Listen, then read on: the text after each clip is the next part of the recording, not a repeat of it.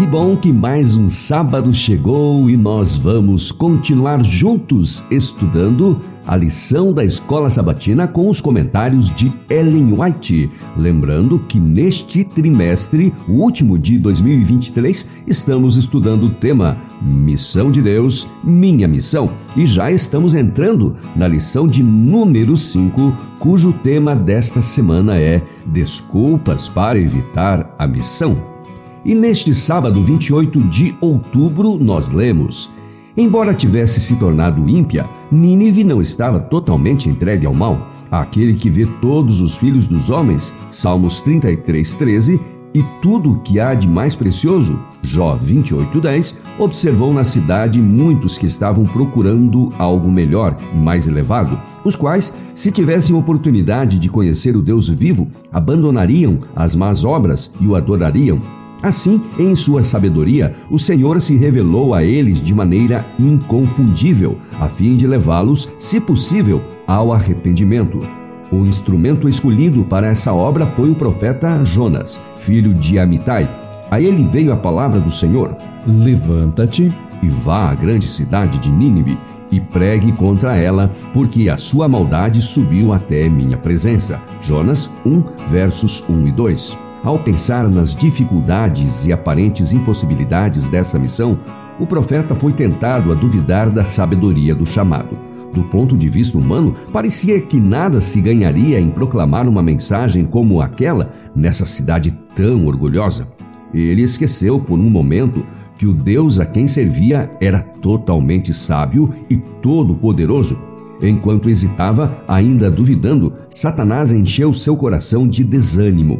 O profeta sentiu profundo receio e se levantou, mas para fugir da presença do Senhor, para Tarsis.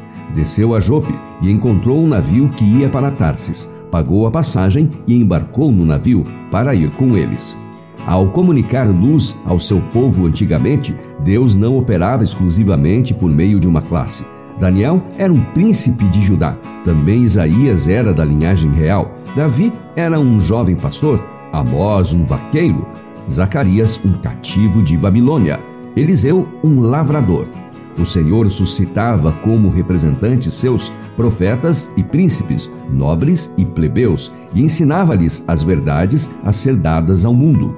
A todos quantos se tornam participantes de sua graça, o Senhor indica uma obra em benefício de outros. Devemos estar individualmente em nosso posto, dizendo: Eis-me aqui, envia-me a mim. Isaías 6:8 sobre o ministro da palavra, a enfermeira missionária, o médico cristão, o cristão individualmente, seja ele comerciante ou agricultor, mecânico ou outro profissional, sobre todos repousa a responsabilidade.